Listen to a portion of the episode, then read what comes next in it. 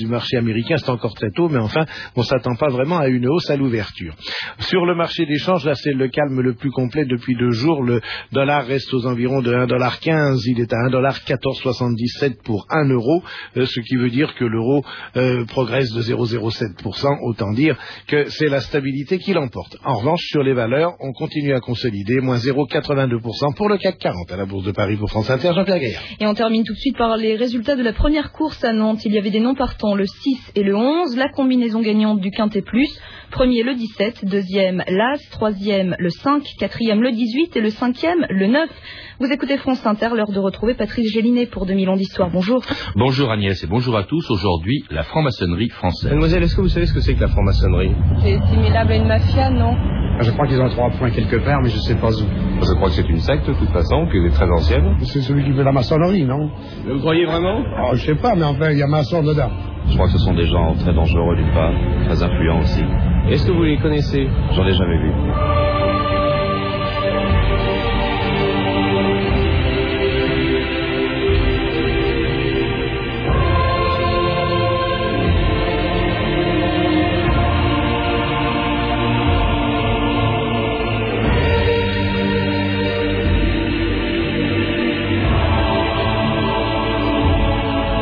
ans d'histoire.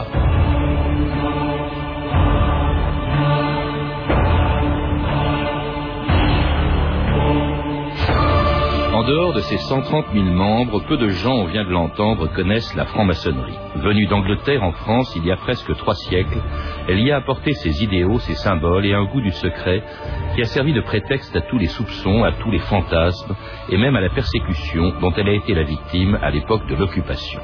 Et si depuis la guerre, la franc-maçonnerie française a levé le voile sur un grand nombre de ses mystères, son réseau d'influence, sa puissance réelle ou supposée, ses symboles étranges et son rituel ésotérique continuent de susciter la même fascination qu'autrefois. Qui est Le candidat errant dans les ténèbres, qui se présente à vous de son plein gré, dûment préparé, et qui demande à être initié par ses frères au mystère et aux privilèges. En situation de danger et de détresse, auprès de qui places-tu ta confiance? En Dieu. Récite le serment solennel. Je jure de ne pas révéler nos secrets, sinon j'encours la peine rituelle. Qu'on me tranche sans pitié la gorge, qu'on m'arrache la langue à partir de la racine, et que l'on m'ensevelisse dans le sable, là où les vagues retombent en écume. Que le frère reçoive la lumière. Roger Daché, bonjour. Bonjour. Vous êtes président de l'Institut maçonnique de France et auteur d'une histoire de la franc-maçonnerie française qui vient de sortir dans la collection Que sais-je. Est-ce que l'initiation d'un maçon ressemble à ce que l'on vient d'entendre dans cet extrait de film? Alors, ce qu'on vient d'entendre euh, vient d'Angleterre. Et en Angleterre, le rituel euh, maçonnique est en usage est extrêmement proche de celui qu'on vient d'entendre, mais il en est à peu près de même en France, avec un certain nombre de nuances. Vous dites d'Angleterre parce qu'il y a une référence à Dieu, hein, je, je, je, crois, alors que la, la franc-maçonnerie française a la réputation plutôt d'être anticléricale. Alors c'est une réputation qui euh, ne correspond pas totalement à la, à la réalité. La, la, position de la maçonnerie française est une position plus complexe et surtout plus récente. Mais en Angleterre, d'où la maçonnerie est venue, il est vrai que l'affirmation du caractère euh, déiste de, de la franc-maçonnerie n'a jamais été contestée euh, jusqu'à nos jours. Mmh. Alors, Roger Daché, justement, elle est venue d'Angleterre, je crois que c'est au début du, du XVIIIe siècle. À quoi correspondait, d'ailleurs aussi bien en Angleterre qu'en France, euh, l'attrait que certains éprouvaient pour la maçonnerie, le fait qu'ils y entraient? Pourquoi devenait-on maçon? Quelle valeur recherchait-on dans la franc-maçonnerie? Dans la mesure où c'est né en Angleterre, le climat de l'Angleterre au début du XVIIIe siècle, à la fin du XVIIe et au début du XVIIIe siècle, permet en grande partie de le comprendre. C'est un pays qui, depuis près de deux siècles, avait été déchiré par des guerres dynastiques et religieuses et qui cherchait à refaire son unité morale. Et la maçonnerie a été une des manifestations de cette sociabilité de la paix civile retrouvée qui s'établit sous la dynastie des Hanovre, c'est-à-dire dans les premières années du, XVIIIe siècle. Donc c'est très lié à l'histoire sociale euh, de l'Angleterre. Mais il y a des valeurs aussi que l'on retrouve d'ailleurs encore aujourd'hui, euh, dont se réclame encore la franc-maçonnerie. Bien entendu, il y a des valeurs qui sont fondatrices de cette sociabilité et qui d'ailleurs, à l'époque, vont également être partagées euh, en France par la, la, jeune maçonnerie française, qui est au fond la, la, plus ancienne maçonnerie au monde après la maçonnerie anglaise. Et parmi ces valeurs, il y en a une qui est vraiment majeure, qui est la valeur de fraternité, de solidarité, d'amour fraternel, euh, de recherche en quelque sorte de la compréhension de l'autre. Alors elle arrive en France à l'époque de Louis XV, au début du, du XVIIIe siècle. D'ailleurs, on s'est même demandé si Louis XV n'était pas maçon, parce qu'au au fond, ce qui est frappant, c'est que qui est intéressé, qui entre euh, dans les loges, dans les premières loges en France, c'est les aristocrates surtout. C'est essentiellement les aristocrates parce que la maçonnerie arrive en France dans les premières années du XVIIIe siècle par l'intermédiaire d'aristocrates britanniques, pas seulement des Anglais d'ailleurs, mais aussi des Écossais et des Irlandais. Comme vous savez, c'est pas du tout la même chose, qui sont exilés pour des raisons politiques ou religieuses. Mais c'est essentiellement un milieu aristocratique. Ils vont être reçus en France par leurs collègues, que sont les aristocrates français, et c'est d'abord dans ce milieu, et même très près de, de, de l'entourage du roi, du jeune roi Louis XV, que la maçonnerie va s'installer en France à l'origine. Il y avait le comte de Clermont, qui était un prince de sang, qui était un des premiers grands maîtres. Alors c'est un personnage considérable. C'est, son nom complet, c'est Louis Antoine de Bourbon-Condé, c'est un prince du sang, c'est la famille, c'est la branche de la famille qui vient juste après la branche d'Orléans, et c'est un prince extrêmement important. Il va accepter de couvrir de son autorité morale la maçonnerie, ce qui va d'ailleurs la protéger à partir de 1743, et il la couvrira de, son ombre tutélaire en quelque sorte pendant 30 ans. En tout cas, cette franc-maçonnerie française adopte aussitôt un rituel et un vocabulaire qui n'a pas beaucoup changé depuis deux siècles. Écoutez ce reportage dans une loge réalisé par le magazine Tabou en 1985. En pénétrant dans ce lieu, qui deviendra temple, tournons notre regard vers le ciel. Que le grand architecte de l'univers donne lumière à l'incréé et au créé, qui nous permettent de discerner le plan dans les ténèbres. Puissions-nous nous inspirer de la veuve, des fondations éternelles de la règle et du temple de vie. Mon frère orateur, le moment est-il juste? Vénérable maître, nous avons atteint la place de lumière. L'épée et le maillet sont dans les mains du maître pour illuminer le temple. Mon frère second surveillant, comment doit commencer la création du temple? Par l'Orient, vénérable maître. Frère,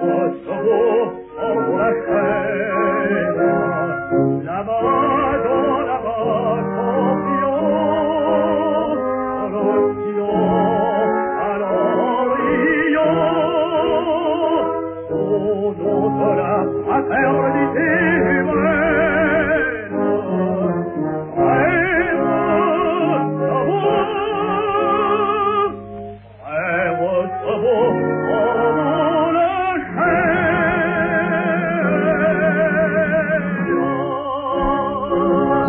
France Inter, 2000 ans d'histoire, aujourd'hui la franc-maçonnerie. Et c'était Formons la chaîne, chanté par Gratias et Vibert, une chanson de la franc-maçonnerie en 1930. À quoi correspond, euh, Roger Daché, tout ce rituel, tout ce vocabulaire de, des maçons?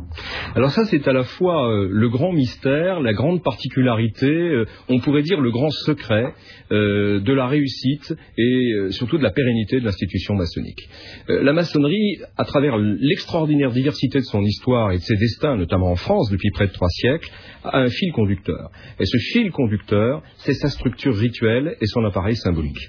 Mais ces symboles viennent pour la plupart de, alors de, de la préhistoire, si je puis dire, de la franc-maçonnerie, de l'époque où, de l'époque des bâtisseurs de cathédrales, dont on dit qu'ils sont à l'origine de la maçonnerie. En effet, il y a une... L'équerre, le compas, le tablier des maçons, etc. Voilà, il y a une, il y a une métaphore fondatrice dans la maçonnerie qui se réfère euh, au métier de bâtir, et en particulier avec cette, cette référence naturellement myth, mythique, légendaire, mais importante, parce que c'est elle qui donne du sens aux constructeurs de, cathédrales. Et tout le processus intellectuel et moral dans lequel les maçons essaient de se couler consiste, comme ils le disent, à construire une cathédrale intérieure. Et on établit en permanence une sorte de parallèle entre le fait de bâtir un édifice de pierre, et pas n'importe lequel, puisque c'est une cathédrale, et le fait de construire l'homme intérieur, ce qui est le fait du, travail maçonnique, non plus opératif, comme on dit, mais spéculatif, puisqu'aujourd'hui les maçons, dans les loges, ne manient plus ni la truelle ni le mortier. Et puis il y a aussi, vous le disiez, Roger Daché, le secret euh, auquel sont tenus les euh, francs-maçons et qui sert de prétexte à toutes les attaques dont ils sont victimes dès le XVIIIe siècle la revue de texte Stéphanie Duncan. Oui, dès le XVIIIe siècle, la franc-maçonnerie inquiète l'Église d'abord. En 1738, la bulle Ineminienti du pape Clément XII réagit vigoureusement.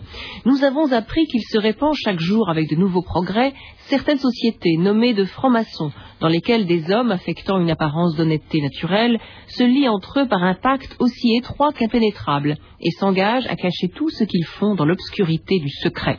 En des francs-maçons dont Clément XII ordonne fermement l'excommunication. En 1884, donc bien après, dans un contexte très différent, le Vatican publiera une nouvelle bulle contre la franc-maçonnerie accusée de multiplier les attaques contre l'Église. Alors, dans la France du XVIIIe siècle, hein, les francs-maçons, soupçonnés surtout d'ivrognerie et d'homosexualité, inspirent plus l'ironie que l'hostilité. Voltaire, par exemple, se moque, je cite, de nos pauvres francs-maçons qui jurent de ne point parler de leurs mystères. Ces mystères, dit-il, sont bien plats. Et Napoléon dira de la franc-maçonnerie, c'est un tas d'imbéciles qui s'assemblent pour faire bonne chère et exécuter quelques folies ridicules. Néanmoins, conseille Napoléon, ils font de temps à autre de bonnes actions. Ils ont aidé dans la révolution révolution, hein, pragmatique Napoléon. L'idée que la révolution serait née d'un complot maçonnique, on la doit à l'abbé Baruel, un penseur de la contre-révolution. Dans cette révolution française, dit-il, tout, jusqu'à ses forfaits les plus épouvantables, tout a été prévu, médité, combiné par des hommes qui avaient seuls les fils des conspirations longtemps ourdis dans les sociétés secrètes. à la fin du XIXe siècle, une nouvelle paranoïa apparaît, les francs-maçons sont partout. En 1867, par exemple, un certain monseigneur de Ségur l'affirme, les militaires abondent dans la franc-maçonnerie, et aussi les juifs et les cabaretiers. Il y a un chef unique et inconnu qui reste dans l'ombre. Pendant l'affaire Dreyfus, anti-maçonnisme et antisémitisme font bon ménage. Édouard Drummond, hein, le fameux antisémite, n'hésite pas à affirmer la franc-maçonnerie n'est qu'une machine de guerre inventée par les juifs pour conquérir le monde et réaliser leur rêve d'universelle domination. En 1905, pourtant, euh, éclate un scandale qui n'est pas vraiment à l'honneur de la franc-maçonnerie, c'est l'affaire des fiches qui révèle son emprise sur la Troisième République d'avant 1914. On apprend que le général André, ministre de la guerre, franc-maçon, tenait un registre secret sur les officiers loyaux et les autres, cléricaux et réactionnaire. une affaire révélée par un ancien maçon, Jean Bideguin. Jamais aucun régime, dit-il, n'a été plus secret, plus mystérieux que la Troisième République. Beaucoup de critiques, euh, Roger Dachet, dès, la naissance de la franc-maçonnerie, euh, peut-être beaucoup de réponses aussi de votre part. D'abord, pourquoi euh, les critiques viennent-elles d'abord du clergé, même du pape, on l'a entendu dès le XVIIIe siècle, alors que la franc-maçonnerie à ses origines se réclame de Dieu, de l'existence oui, de Dieu? Oui, mais au XVIIIe siècle, la maçonnerie va être condamnée par le pape pour une raison assez simple, parce qu'elle vient d'Angleterre. Et en Angleterre, on trouve des antipapistes. Et par conséquent, la crainte de l'Église catholique qui, euh, au XVIIIe siècle, considère qu'il est de son devoir d'intervenir dans la vie civile, on n'est pas du tout dans un régime de séparation de l'Église et de l'État. la conviction de l'Église catholique, c'est qu'elle doit lutter contre l'hérésie. Et cette, cette association d'hommes qui viennent d'Angleterre et qui, qui se réunissent à huis clos, ça ne peut être que suspect. Et il faut remarquer que dès 1738, le pape ne connaît pratiquement rien à la franc-maçonnerie. Il n'y a pratiquement eu aucun document de publié, mais sur la seule idée que ce sont des gens qui se réunissent en secret, et dit son texte, qui réunissent des gens de toute confession, l'association est condamnée. Alors, autre critique, du moins venant de ceux qui condamnent la Révolution, comme l'abbé Baruel, elle serait responsable de la Révolution. C'est vrai, vous le rappelez d'ailleurs dans votre livre, que par exemple, Philippe Égalité, le cousin de Louis XVI, qui a joué un grand rôle au début de la Révolution, a été grand maître. Il a été grand maître, mais il faut dire deux choses. La première, c'est qu'il n'a jamais administré directement le, Grand Orient de France. Celui qui l'a administré, qui était son bras droit, c'était le duc de Montmorency-Luxembourg, qui est le vrai chef du Grand Orient, et qui a une autre caractéristique, c'est que c'est le premier émigré de France. C'est-à-dire que lui, il émigre dès le 15 juillet 1789. Et deuxièmement, en 1793, Philippe d'Orléans a officiellement renié la maçonnerie en disant que c'était un fantôme et que désormais il préférait la réalité qui était celle de la République. Cela dire, on dit que la devise de la République, liberté, égalité, fraternité, était inspirée par la maçonnerie. Euh, ce qui est vrai, c'est que la maçonnerie en 1848 a récupéré la devise de la République. Euh, on a longtemps cru, on a longtemps dit que la maçonnerie avait donné sa devise à la République, ce n'est pas rigoureusement vrai. Néanmoins, ce qui est vrai, c'est qu'un certain nombre de valeurs, et en particulier celles de fraternité et d'égalité, sont des valeurs qui ont été cultivées par les maçons dès le XVIIIe siècle. Alors cela dit, elle a été beaucoup critiquée. Elle n'a jamais été vraiment persécutée jusqu'au régime de Vichy. Euh, par exemple, elle a été protégée et contrôlée par Bonaparte, hein, qui a fait de son frère le grand maître de la maçonnerie française. Euh, elle a été également protégée sous la Restauration. C'est demandé si Charles X, vous le dites, n'a pas été euh, maçon. Le, Second Empire également l'a protégée. Elle a joué, vous l'avez dit aussi, un grand rôle en 1830 et en 1848. Mais alors vraiment, l'apogée, l'âge d'or de la maçonnerie française, c'est la Troisième République, Roger Daché. Alors, c'est à la fois son âge d'or et euh, la période la plus dangereuse de son histoire. Parce que c'est au terme d'un long processus qui est propre à la France et qui fait que, j'allais dire presque contre elle-même, la maçonnerie a été entraînée dans le combat pour l'établissement de la, République et la séparation de l'Église et de l'État. Lorsque elle est arrivée près du but, notamment après 1875 et la proclamation de la République, elle s'est trouvée en quelque sorte aux affaires. Et a priori, elle n'était pas forcément préparée à cela, ni faite pour cela. Mais c'est vrai qu'un grand nombre de maçons qui ont établi la République et qui ont préparé la séparation de l'Église et de l'État euh, étaient aux affaires à ce moment-là. Et la maçonnerie, c'est pendant une cinquantaine d'années quasiment identifiée à l'appareil d'État en France. Elle a, participé à l'affaire Dreyfus du côté, bien sûr, des, des Dreyfusards. Euh, elle a joué un grand rôle dans la querelle pour la licité. Vous m'aviez même dit tout à l'heure qu'elle elle, dictait littéralement le programme du Conseil des ministres. Alors on a un exemple vers la fin des années 1890 où dans une séance du Conseil de l'Ordre du Grand Orient de France, euh, les 33 membres assemblés, donc qui représentent les grands dignitaires de la maçonnerie française, établissent pratiquement le programme du gouvernement pour l'année qui vient. Extraordinaire. En tout cas, euh, elle est tellement présente que euh, lorsque la Troisième République est renversée par le régime de Vichy, celui-ci se lance dans une politique anti-maçonnique comme les francs-maçons n'en ont jamais connu euh, encore en France, avec des lois contre les loges qui sont dissoutes, avec une exposition anti-maçonnique et aussi un film de propagande, Forces occultes, qui sort dans le, dans les, sur un cinéma des Champs-Élysées en 1943 et qui est accueilli bien sûr avec la bienveillance de la radio, de la collaboration. Voilà enfin de la pellicule bien employée. Dédié aux Français, hélas trop nombreux, qui ont la mémoire courte, le film n'a qu'un objet. Révéler au public ce que fut, dans la France avant-guerre, l'action de la franc-maçonnerie, lui montrer comment les loges ont délibérément, en pleine connaissance de cause, conduit le pays à la guerre souhaitée, voulue par Israël. Mais vous tous, maçons, vous poussez à la guerre pour que ce pays soit gouverné par vos lois, par les juifs et la maçonnerie surtout.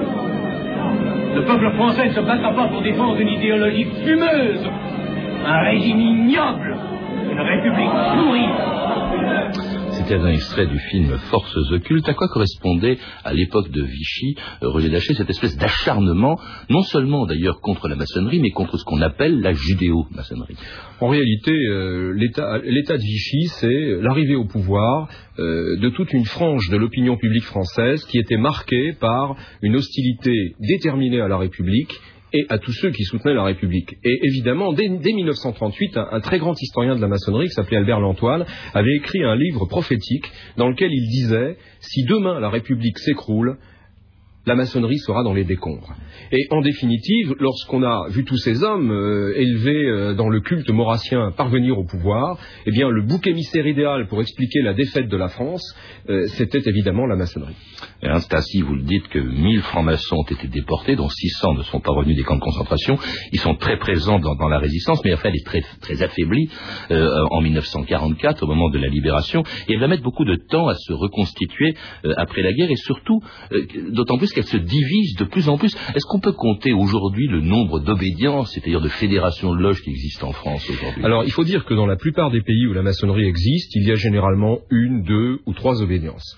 En France, on en compte à peu près une bonne douzaine identifiées, mais il existe des centaines de groupuscules qui revendiquent la qualité maçonnique. Au point qu'il a fallu, dans l'actualité récente, que les principales obédiences euh, se, se, détermine et en quelque sorte attribue le label maçonnique parce qu'elle-même parfois avait de la difficulté à repérer ce qui était vraiment maçonnique avec un risque énorme qui est évidemment celui de l'infiltration sectaire. Alors, ces, ces grandes euh, obédiences, vous les rappelez aussi, hein, euh, on peut citer les plus importantes, en tout cas le Grand Orient, hein, qui je crois aujourd'hui a 45 000 membres, la Grande Loge nationale de France, 30 000, la Grande Loge, euh, 26 000, le droit humain, 14 000.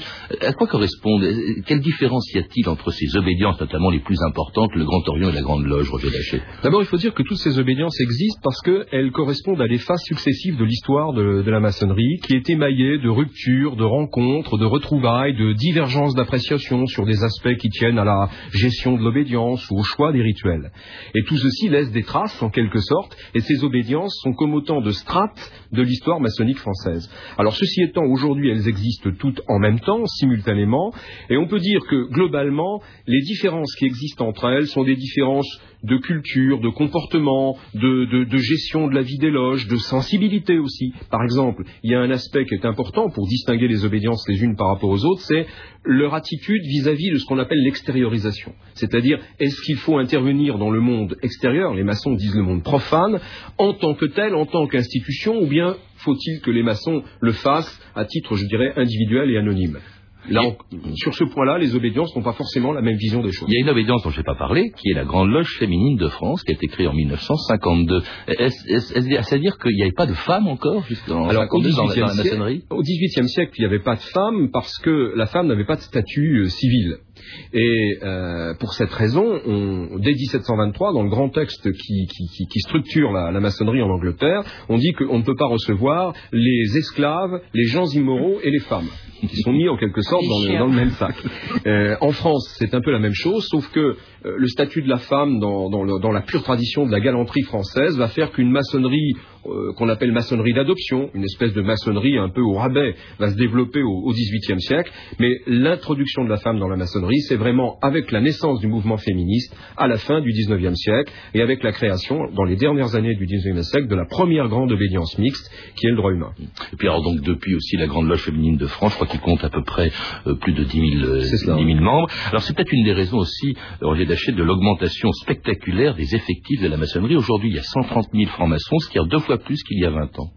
En effet, il y a aujourd'hui un, un, une grande, un grand appel vers les loges et ça, ça pose un double problème. D'abord, il faut vérifier le recrutement parce que quand il y a trop de demandes, trop d'adhésions, on peut parfois se tromper sur la nature et sur les motivations profondes des gens qui, veulent entrer en maçonnerie, parce qu'il y a tout un passé, il y a plein de malentendus, il y a plein de fantasmes. Ça, c'est le premier problème.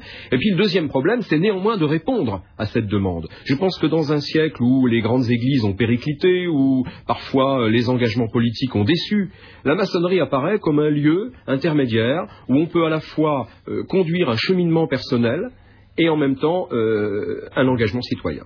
L'augmentation des effectifs, vous venez de dire à l'instant, a permis à des candidats quand même peu scrupuleux d'entrer dans la franc-maçonnerie et de s'y livrer d'ailleurs à des, pratiques douteuses. Écoutez, le juge Alphen, au micro de Stéphane Paoli, réagir à une des très nombreuses affaires qui ont défrayé la chronique ces dernières années. France Inter, Jean-Marc Four, le 7 juin 2001. À Nice, le doyen des juges d'instruction est en garde à vue. Il est soupçonné d'avoir profité de sa fonction afin d'obtenir des renseignements pour une loge maçonnique. Effectivement, on retrouve des francs-maçons dans un bon nombre d'affaires politico-financières. En ce qui concerne le fait que certains juges appartiennent à, ces, à certaines loges, euh, effectivement, je trouve ça absolument anormal. Ce sont des, des systèmes qui s'autoprotègent? Absolument, oui. Euh, bah, c'est le but quand même de la franc-maçonnerie. Au départ, c'était la justice pour tous et c'est devenu la justice pour les frères euh, ou l'injustice pour les frères. Euh, il y a un système d'entraide qui est parallèle à, à la société euh, officielle et je pense que c'est aussi très dangereux pour la démocratie. Il est évident qu'un juge qui a un dossier concernant un de ses frères ne va pas juger de la même façon que si c'était quelqu'un qu'il ne connaissait pas du tout. C'était le juge Alphen au micro de Stéphane Paoli il y a quelques mois, réagissant à une affaire vraiment qui ressemble un peu à l'affaire des fiches il y a 100 ans et que rappelait Stéphanie à l'instant. Oui, avec une différence importante, c'est que l'affaire des fiches c'est vraiment impardonnable parce que c'est l'appareil d'État en quelque sorte qui organise euh, la sélection de la carrière des militaires en fonction de leurs opinions euh, religieuses ou politiques, alors que dans l'affaire qu'évoque euh, le juge Alphen, il s'agit de l'initiative personnelle d'un membre d'une loge qui a été condamné en définitive euh, par la maçonnerie elle-même. Et on, on ne peut euh, qu'approuver les propos du juge Alphen quand il dit que ce n'est pas normal qu'un réseau, qu'un lobby plus ou moins secret puisse utiliser des documents publics à son profit. C'est tout à fait vrai. Mais ce n'est pas ce que la maçonnerie recommande. Ce sont des dévoiements personnels, individuels que la maçonnerie condamne. Oui, mais il y a des affaires qui continuent encore. Il y en a une tout récemment qui vient de se produire à la Grande Loge euh, féminine de France avec la Grande Maîtresse, qui d'ailleurs a été euh, virée, je crois, de la franc-maçonnerie. Euh, on a l'impression, c'est quand même, c'est c'est très, on a l'impression qu'elle s'est vraiment éloignée de ses valeurs euh, initiales, euh, Roger Daché. Je crois que toute, euh, toute communauté humaine, euh, à un moment ou à un autre, peut être euh, victime des faiblesses de la nature humaine. Euh, la difficulté, c'est que pendant très longtemps, la maçonnerie a en quelque sorte écarté tout cela, n'a pas voulu le voir, parce que au fond, elle en avait un peu honte. Et que désormais, depuis quelques années, elle a décidé de sortir ses affaires, de les régler et d'éjecter en quelque sorte les moutons noirs. Non seulement parce que c'est important de se séparer des gens qui ne sont pas convenables, mais surtout parce que leur comportement est totalement contraire aux principes mêmes qui sont ceux de la maçonnerie. Et euh, on rejoint là un autre aspect qui est indirectement évoqué par le juge Alphen, c'est celui du secret d'appartenance. Je fais partie de ceux qui pensent que quand on en a les moyens, la possibilité, il faut faire son outing maçonnique et dire oui, je suis franc-maçon, je suis fier de l'être. Pourquoi? Parce que j'appartiens à une institution qui, depuis près de trois siècles, défend des valeurs intellectuelles et morales qui ont fondé nos États modernes et qui ont fondé le droit contemporain. Vous êtes vous-même maçon et d'ailleurs vous dirigez une institution dont c'est l'objectif, je crois, hein, qui est euh, l'Institut maçonnique de France, euh, Roger Daché. Oui, tout à fait, qui, a- qui est en quelque sorte un outil commun dans, euh, entre les mains de l'ensemble des obédiences de la maçonnerie française et qui a pour, pour objet, en quelque sorte, de, de mettre en valeur et de, de mieux faire connaître le patrimoine historique et culturel de la maçonnerie française qui, au fond, depuis près de trois siècles, a contribué au génie français. Merci Roger Daché. Je rappelle donc que vous êtes aussi l'auteur d'une histoire de la franc-maçonnerie publiée au PUF dans les collections Que sais-je, puis que vous avez dirigé aussi le livre collectif La franc-maçonnerie de la légende à l'histoire publié conjointement par le magazine L'Histoire et les éditions Talendier. À lire également Les plus belles pages de la maçonnerie française, un livre collectif publié à l'occasion du 275e anniversaire de la maçonnerie française aux éditions Dervy. Vous avez pu entendre un extrait du film From Hell d'Albert et Alan Hughes avec Johnny Depp, euh, Depp, pardon, Depp, je crois, disponible en vidéo chez Fox Pathé Europa, et également un extrait de l'anthologie du XXe siècle par la radio, édité chez Frémaux et Associés. Vous pouvez, vous le savez, retrouver tous ces renseignements en contactant le service des relations avec les auditeurs au 0892 68 10 33, 34 centimes d'euros la minute, ou consulter le site de notre émission sur franceinter.com. C'était 2000 ans d'histoire, à la technique Olivier Riotor et Olivier Darigade, documentation Virginie Bloch-Léné et Claire Tesser, revue de texte Stéphanie Duncan, une réalisation de Anne Kobilac. Une émission de Patrice Gélinet. Demain, dans 2000 ans d'histoire, le plus célèbre et le plus téméraire des maréchaux de Napoléon, Murat, mais tout de suite à 14h30 très précis.